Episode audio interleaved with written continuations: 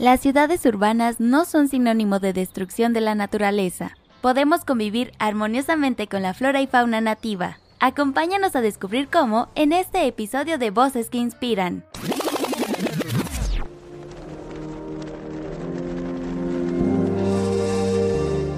Les damos la bienvenida a nuestro Encuentro de Saberes, repensar las ciudades costeras desde la biodiversidad un podcast de GIZ México en colaboración con Semarnat y Sedatu.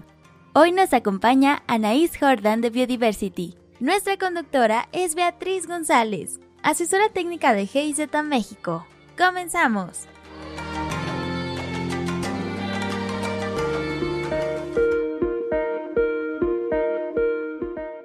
Hola, buenas tardes, bienvenidos nuevamente a otra cápsula de Voces que Inspiran, esta sección donde conocemos diferentes proyectos e iniciativas que estamos trabajando en las regiones de Boca del Río y de Los Cabos. Eh, mi nombre es Beatriz González, soy asesora técnica de la GIZ México y el día de hoy tenemos a Anaís Jordan de Biodiversity que nos va a platicar un poco sobre el proyecto que ellos están realizando en, Boca del Río y también un poco sobre Biodiversity y el trabajo que están realizando. Anaís, buenas tardes, ¿cómo estás? Muy bien, buenas tardes, gracias por esta oportunidad de compartir.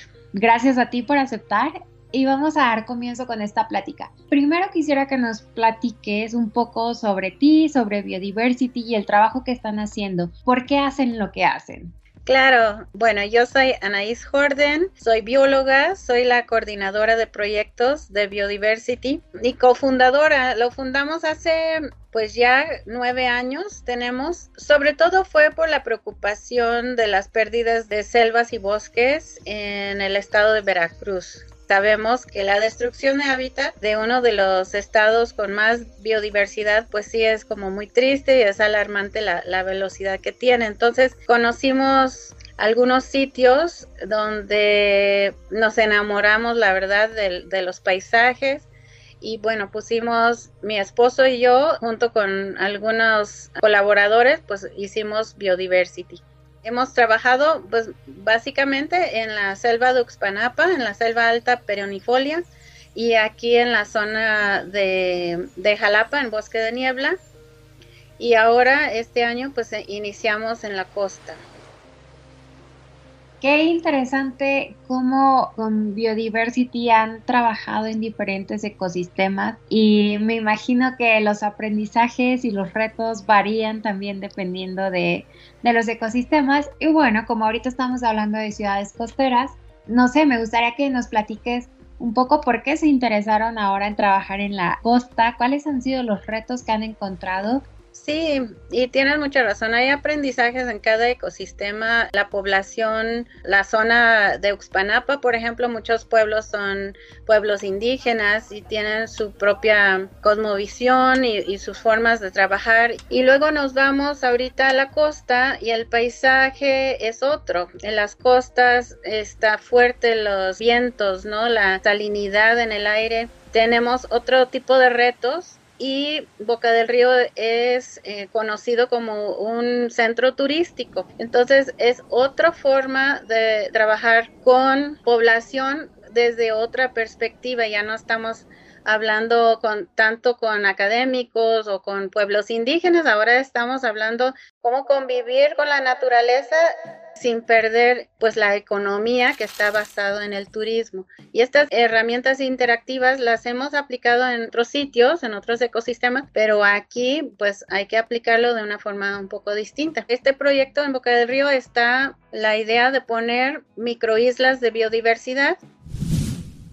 Qué bonito trabajo están realizando y me gustaría que nos platicaras para aquellos que no conocemos tan bien, qué son estas microislas, cuál es el objetivo, de qué tratan y dónde tienen como pensado realizarlas. ¿Se pueden replicar también en otros ecosistemas o únicamente son exclusivos de Boca del Río? Sí, eso es la meta de poner estas microislas como espacios demostrativos que motivan a que cada persona, cada ciudadano haga uno, aunque sea pequeñito, en su casa. porque así como cada casa pues tiene que destruir un poco de, hábitat para construirse, también si cada casa implementa esta estrategia, pues vamos a tener una ciudad verde, muy verde y con muchos beneficios para nosotros mismos, ¿no? a largo plazo. Entonces, bueno, les explico que básicamente vamos a hablar y pensar en un jardín. Puede ser muy pequeño, pensando en un espacio, un rincón del, jardín de la casa o hasta en una azotea se puede hacer. O se puede hacer si es como en un espacio público o en una escuela, lo podemos hacer mucho más grande. Pero para que cuente como microisla debemos de usar básicamente eh, plantas nativas de la zona, nativas no, no de, México, no del país, sino nativas de, este ecosistema, ¿no? Entonces hablamos de las plantas costeras de, de Boca del Río o Veracruz. Una parte es que brinden alimento a la fauna silvestre. Puede ser desde insectos, o sea, hojas que las orugas comen, por ejemplo o flores que alimentan a los colibríes, a las mariposas. Suena como algo muy pequeño, insectos o aves pequeñas, pero es la base de la cadena alimenticia. Donde hay muchos insectos, al rato vamos a tener muchos reptiles, muchas aves, aves más grandes que se comen a los más chiquitos.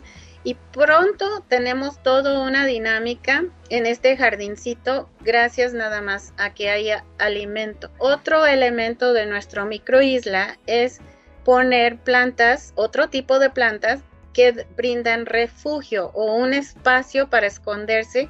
Si pasa el gavilán, bueno, que se pueden esconder ahí mismo, no tienen que correr lejos para esconderse y exponerse cada vez que quieren comer de, de este sitio. Entonces, en un solo lugar tenemos espacios para alimentación, espacios, espacios para esconderse, que les llamamos refugio, y también eh, dependiendo un poco del sitio, tratamos de brindar pequeños espacios de agua donde pueden beber. Y entonces estos espacios también brindan de que el animalito no tiene que venir un kilómetro a, comer y, recorrer un kilómetro más para buscar agua y en todo ese tiempo está exponiéndose. Entonces, en un solo isla, por eso le llamamos isla, ellos van a encontrar todo lo que necesitan para su sobrevivencia diaria. Después vienen plantas o espacios, este, pueden ser elementos no vegetales como casitas para la reproducción de las especies